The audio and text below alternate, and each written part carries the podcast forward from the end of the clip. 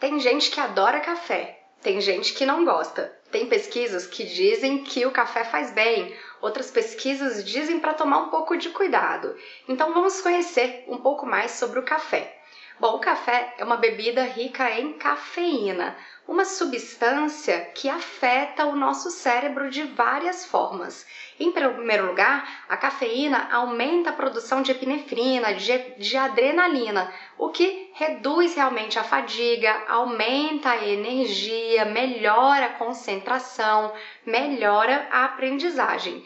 Mas até que ponto? Porque algumas pessoas se dão bem com café, Outras pessoas, quando consomem um pouquinho a mais, já tem dor de cabeça ou outros efeitos colaterais. Geralmente, as pessoas se dão bem com o café até uma certa proporção. Algumas pessoas conseguem consumir até 200 miligramas de cafeína ao dia sem, nenhuma, sem nenhum efeito colateral. Outras pessoas até 300 miligramas, outras pessoas até 1000 miligramas. E quanto mais se aumenta o consumo de cafeína, maior é o número de efeitos colaterais que podem surgir. A maior parte dos estudos mostra que até mil miligramas de cafeína parece seguro.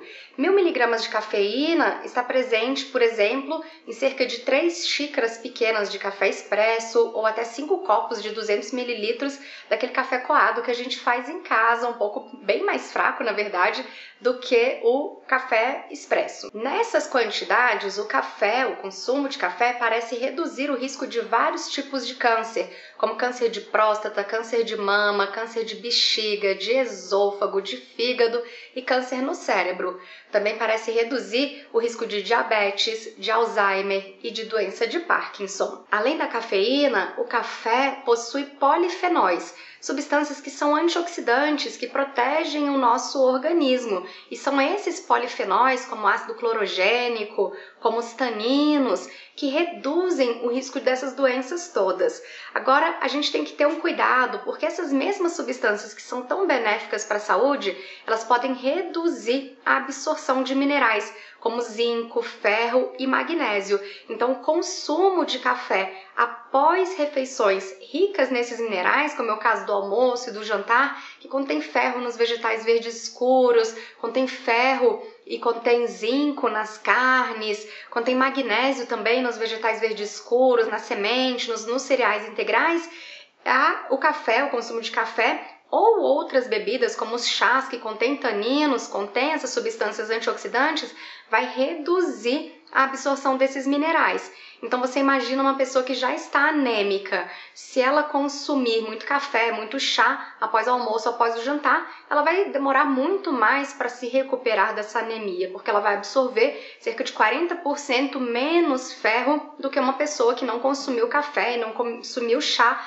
após o almoço ou após o jantar. Por isso, muitos estudos falam para que as pessoas tomem o café puro. Evitem misturar o café com os alimentos ou mesmo café com leite, porque no leite o café também reduz a absorção de um mineral muito importante para a nossa saúde, que é o cálcio. As gestantes devem tomar ainda mais cuidado, porque os estudos mostram que o consumo de cafeína em excesso durante a gestação pode aumentar o risco de parto prematuro, pode aumentar o risco de baixo peso ao nascer do bebê. Então, consumir o mínimo de cafeína por dia, até cerca de 200 miligramas só de cafeína, enquanto para as outras pessoas vai até cerca de 1000 miligramas.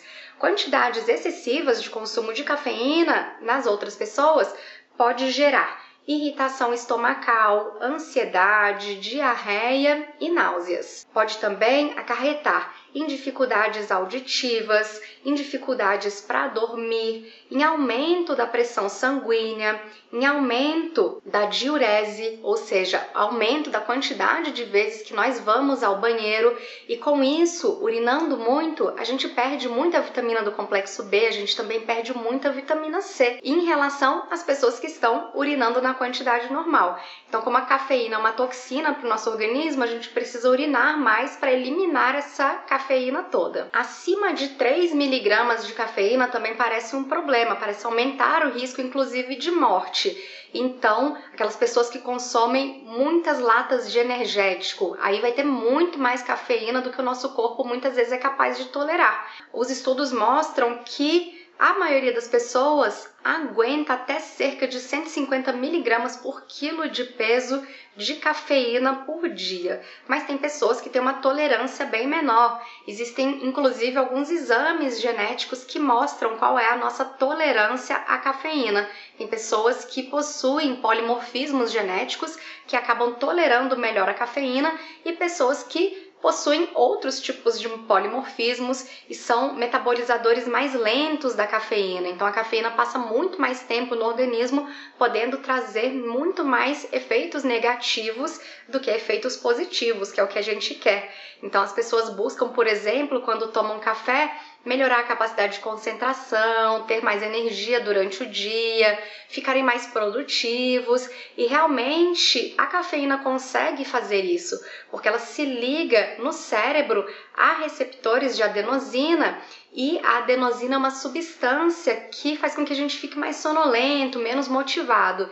Então, quando a cafeína substitui a adenosina nesses receptores, nós ficamos mais alertas. Se você gostou desse vídeo, mas não gosta muito de café, você pode ter os mesmos efeitos positivos para a sua saúde em termos de redução do risco de diabetes, de Alzheimer, de Parkinson e de vários tipos de câncer consumindo chás porque eles também têm polifenóis, são riquíssimos em polifenóis, em substâncias antioxidantes, sem o inconveniente de possuírem cafeína. O que, que você vai tomar hoje? Chá ou café?